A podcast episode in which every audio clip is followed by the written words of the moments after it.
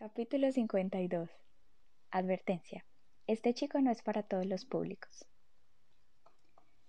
Había advertido a mamá sobre la cara de August. Le había descrito cómo era. Lo hice porque sé que no se le da bien fingir, y August iba a ir a mi casa por primera vez. Hasta le envié un mensaje de texto al trabajo para recordárselo.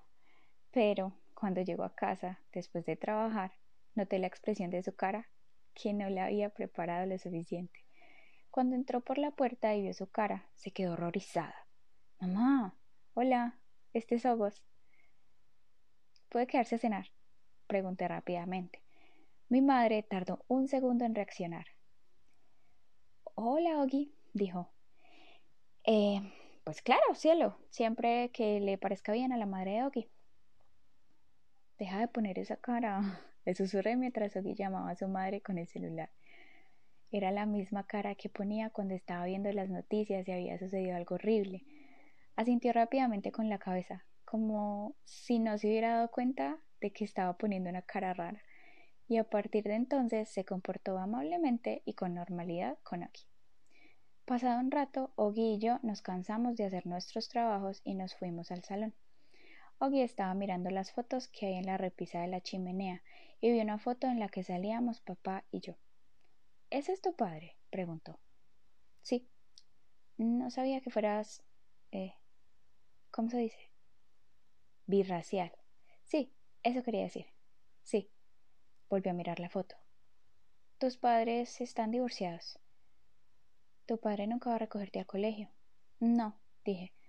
Era sargento de un pelotón. Murió hace unos años. Ah, oh, vaya, no lo sabía.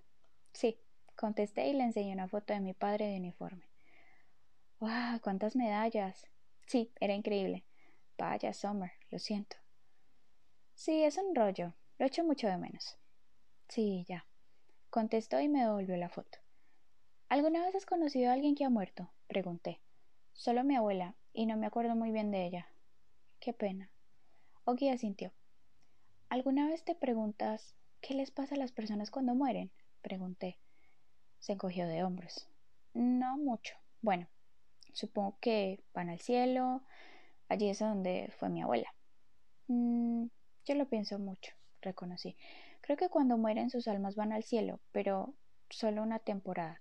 Allí ven a sus amigos y se ponen al día, pero luego creo que las almas empiezan a pensar en su vida en la tierra, en si habían sido buenos o malos o yo qué sé y entonces vuelven a nacer en forma de nuevos bebés. ¿Por qué van a querer hacer eso? Porque así tienen otra oportunidad para hacerlo bien, contesté. Sus almas tienen una segunda oportunidad. Pensó en lo que estaba diciendo e hizo un gesto de confirmación. Como cuando haces un examen de recuperación, dijo. Exacto. Pero cuando vuelven no tienen el mismo aspecto de antes, dijo. Quiero decir que cuando vuelven parecen completamente diferentes, ¿no? Sí, claro, contesté. Tu alma sigue siendo la misma, pero todo lo demás es diferente. Eso me gusta, dijo, asintiendo una y otra vez. Eso me gusta mucho, Summer. Eso significa que en mi próxima vida no tendré esta cara. Al decirlo, se señaló la cara e hizo una caída de ojos y me eché a reír. Supongo que no, contesté cogiéndome de hombros. Oye, a lo mejor hasta soy guapo, dijo sonriente. Eso sería increíble, ¿eh? Volvería y sería un muchacho guapo. Y súper alto. Volví a reírme. Se le daba muy bien bromear sobre sí mismo. Esa es una de las cosas que más me gustan de Oki. Oye, Oki, ¿puedo preguntarte algo? Sí, dijo como si supiese exactamente lo que quería preguntarle. Dudé un poco. Ya un tiempo queriendo preguntárselo pero mm, nunca había reunido el valor suficiente para hacerlo. ¿Qué? dijo. ¿Quieres saber qué le pasa a mi cara? Sí, supongo, si no te importa que te lo pregunte. Se encogió de hombros. Me alivió un montón que no se enfadara ni se pusiese triste. No pasa nada, dijo con indiferencia.